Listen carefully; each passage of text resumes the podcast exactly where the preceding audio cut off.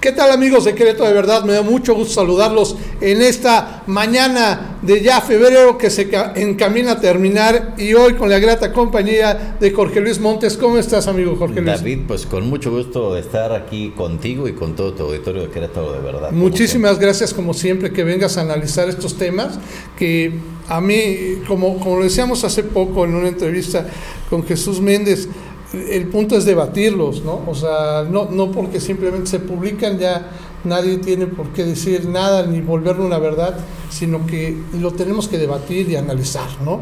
Eh, un tema que yo te, te, invitaba a platicar es el tema pues de la salud, no la salud misma de uno, tuya, tú que eres un hombre muy saludable y que se ve a simple vista, eh, es así, pues más o menos, ¿no, amigo? Se ve muy claro. Este, me refiero a la salud pública, cómo el Estado está invirtiendo, el Estado de Querétaro, en la salud.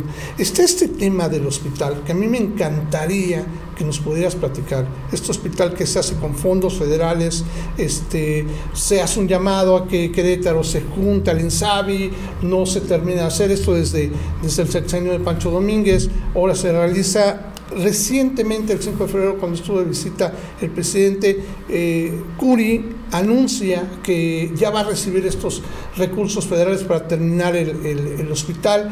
Y pues bueno, está en ese decir, es decir, por ahorita tenemos un hospital muy bonito, que yo sé que hay una parte que no está ni terminada, pero está el hospital muy lindo, que no atiende a, a su completo pues capacidad como tal, porque hacen falta y bueno, está este tema en que si llegan los recursos federales, lo ponen, no lo ponen, si se usa, si no se usa. Yo quisiera desde tu análisis y la información que tú nos puedas compartir, ¿cómo ves esta situación de la salud pública? Sí, David, mira, es un, es un tema sumamente importante. Primero, bueno, porque es un tema de lógica básica que el tema de la salud personal, comunitaria, siempre es muy importante para el desempeño de todas nuestras funciones, de nuestras actividades, para la productividad, etcétera.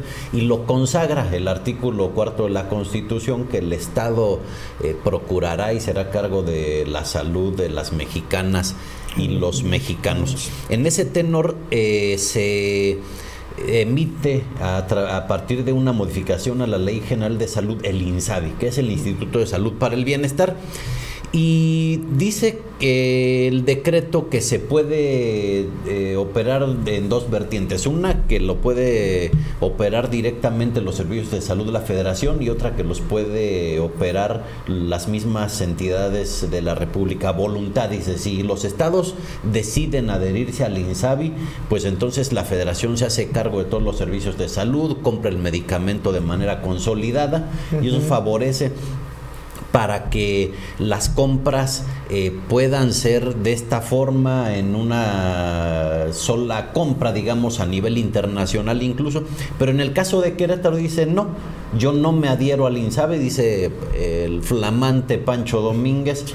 Y entonces el Estado se hace cargo, por ejemplo, de toda la compra de medicamentos. Dice Pancho, en vez de que a mí me mandes todo el medicamento ya completito para mis hospitales, centros de salud, mejor mándame el dinero y yo compro y toda la falta de medicamentos, todas las problemáticas en gran medida que se siguen dando en el estado de Querétaro tiene que ver por esa decisión política, es decir, no, yo no entrego mis hospitales, mi servicio de salud y a mí mejor dame el dinero para yo hacer las compras. Y bueno, es eh, la problemática que estamos viendo hoy en el estado de Querétaro. Sí dijo eh, Curi que iban a revisar, que había chance de que se adhirieran al INSABI, pero luego dice la eh, secretaria de salud, una representante de salud en el, gobierno del estado, pues que sería entregar todos los la infraestructura al gobierno federal y que se haga cargo el gobierno federal. Sí, en eso consiste el INSABI. Ante las dificultades que ha habido de la prestación de los servicios de salud en el estado de Querétaro, pues esa es la alternativa, que el gobierno federal se pueda hacer cargo porque el gobierno del estado no ha conseguido que se garantice los servicios gratuitos de salud eh, como lo pretende pues el INSABI.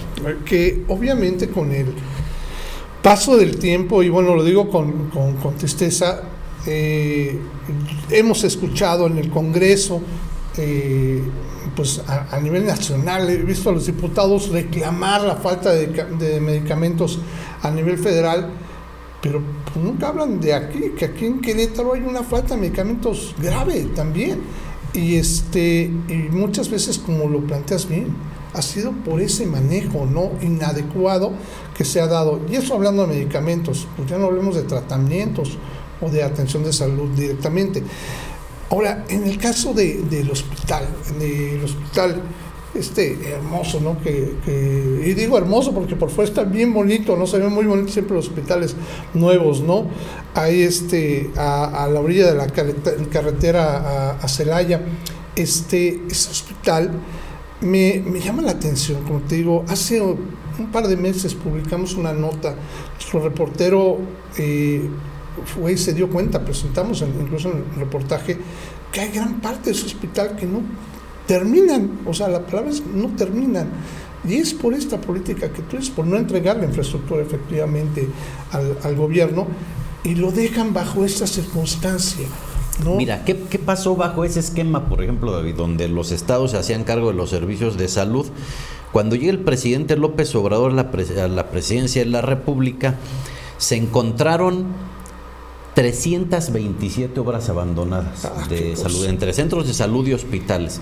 Y entre, esos, eh, entre esas obras había 217 que eran centros de salud, que dificultaba la atención primaria, es decir, una persona que un día tuvo una contusión, un golpe en la cabeza y dijo, ay, pues no hay centro de salud y hasta mañana me voy al hospital. Esa persona en ese momento no fue detectada en un centro de salud y se complicó hasta llegar al hospital general. Entonces, cuando se da una atención primaria inmediata en los centros de salud, es mucho más fácil poder prevenir. La mayor parte de estos centros eh, hospitalarios eran centros de atención primaria a la salud. Eso es lo que sucedía con el modelo del seguro popular, bueno, que era un financiamiento además con, con digamos, con el modelo anterior de salud en el país. ¿Qué pretende el INSABI? Que pueda haber mayor financiamiento para las obras que no estaban inconclusas, para construir nuevas, para dar mantenimiento, para mejorar las condiciones de salud del personal eh, médico. Había, fíjate, por ejemplo, eh, 85 mil contratos eventuales para personal de salud en el modelo anterior. Mil de esos eran, eh, que eran relativamente pocos en IMSS Bienestar y cuando se compraba medicamento había una gran segmentación. Todos los gobiernos, como el actual, por cierto, dice, dame mi dinero y yo le compro a mis proveedores. Se puede comprar a sobreprecio o a un precio, digamos que es justo, pero nada comparable a lo que está comprando el gobierno federal a través de, mecanismos internacionales. Es decir, sería pasar a un modelo donde se garantice todo esto. Y fíjate, esto se estableció eh, se decretó el 8 de mayo del 2020 una modificación al cuarto constitucional. Okay. El Partido Acción Nacional vota en, en contra de que se establezcan los servicios de salud gratuitos en el texto constitucional. El INSABI también lo votan en contra. Es decir, ¿Qué quiere el Partido Acción Nacional? Que las cosas sean como antes, que le pueda dar el gobierno del Estado, el gobierno federal, contratos de medicamento, de prestación de servicio a dependencias privadas, es decir, favorecer al privado a costa del bienestar de la mayor parte de la población. ¿Qué hace la cuarta transformación? No, vámonos a beneficiar a la mayor parte de la población comprando medicamentos más baratos, mejorando las condiciones laborales del personal de salud, terminando las obras eh, que están abandonadas, es decir, pasar este modelo eh, eh, de salud que pueda beneficiar a las mayorías.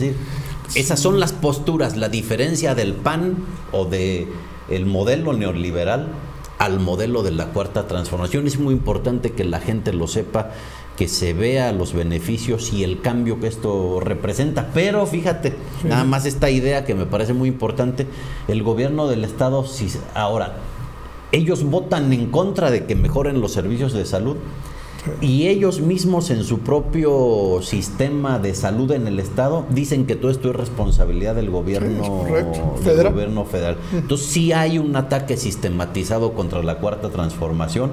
No sé si es golpe blando o un ataque híbrido, pero la realidad es que sí hay un ataque sistemático organizado de parte de los gobiernos, pues del PAN en el caso de Querétaro y como se dice, de los que están el poder detrás del poder. Oye, y se nota clarísimo, hace poquito lo demostraba eh, el presidente López Obrador, de que al estar haciendo este sistema de proveedores por Estado que directamente se contrataran y no se viera, hubo un par de proveedores que, no querían soltar la proveeduría, incluso demandó, o sea, entendí que demandó al, Estado mexicano y, todo este asunto. ¿Por qué? Porque son negocios de muchísimos millones de pesos. Y pienso yo ahorita que en el caso del Estado, al estar comprando las medicinas, pues me, me pones a pensar, Sencillamente, pues bueno, como gobierno, pues me dedico a darle el, trabajo a una sola persona que me consiga todas las medicinas que quiero. No creo que este, tenga dividido, bueno, en los cientos de laboratorios y cientos de distribuidores de medicinas que hay, pues al final de cuentas habría que hacer una revisión. Y bien lo dices, si se administrara mejor ese dinero, podríamos obtener y tener las medicinas que requerimos y que, digo, a mí me, ha pasado, yo cuando voy a, es tomo un medicamento tan sencillo que es el losartán, ¿no? Eso lo consigues en cualquier farmacia en 50 pesos. Luego cuando voy a mi revisión al Seguro Social, no lo tienen. Y no lo puedo creer, digo, ¿cómo pueden tener losartán? ¿No? No, bueno, le damos el losartán combinado con él, o sea, y, y eso aquí en Querétaro me pasa son de las cosas que no te explicas como usuario, como ciudadano, como eh, usuario de, los servicios de, salud, que no, lo, no, no tengan este tipo de... Ahora, ha habido, era un mercado, o es un mercado de alrededor de 100 mil millones de pesos, es decir, el doble del presupuesto de todo el estado de Querétaro. Es lo que representa el mercado de los medicamentos. Había empresas que tenían monopolios que eran muy pocas, que vendían la mayor cantidad del medicamento y cuando el gobierno federal toma la decisión de cambiar los mecanismos de adquisiciones de medicamentos, estas empresas tan poderosas dicen, ah, pues si no me lo compras esas condiciones, no te los compro. Y entra en un momento el sector en una crisis de medicamento, es correcto, pues por empresas que eso son las empresas, buscan el lucro, buscan el beneficio económico y no podemos confiar en una empresa que busca el dinero por encima de la salud de la población. Y, y, mucho menos, digo, lo podemos entender de una farmacéutica que tenga ese comportamiento, pero de nuestros gobiernos que beneficien más a la empresa que a la salud de, pues bueno, de los que gobiernan, realmente es en donde creo que sí está el fenómeno que te platico. Lo digo como un fenómeno porque es anormal que se comporten de esta forma en ver una administración del dinero para la salud y que no obtengamos como ciudadanos la salud que requerimos. Lo que dices es cierto. ¿Cuántos lugares en Querétaro había que los centros de salud no, no funcionaban y que ya al momento que llegaron al hospital grande la gente muy, en muy mal estado ya, ¿no? Cuando pudieron haber tenido una atención primaria. Pues bueno, Jorge Luis, yo, yo, yo quiero pues no dejar aquí el tema, porque yo creo que es un tema sí, que... da para mucho este tema. Sí, tenemos que seguir analizando y debatiendo y pues este de alguna forma pedirte que toda la información que nos puedas compartir o analizar de este tema en específico, pues yo te lo agradeceré y más la gente que todo de verdad.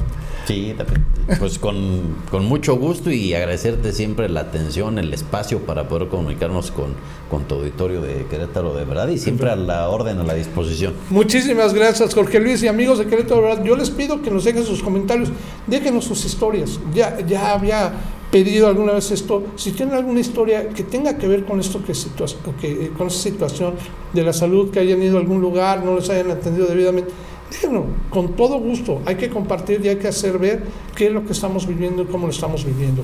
Y por favor no dejen de seguir nuestras redes sociales a través de nuestro sitio web también en querétarodeverdad.mx. Que tengamos una bonita tarde, nos vemos próximamente. Hasta luego. Gracias.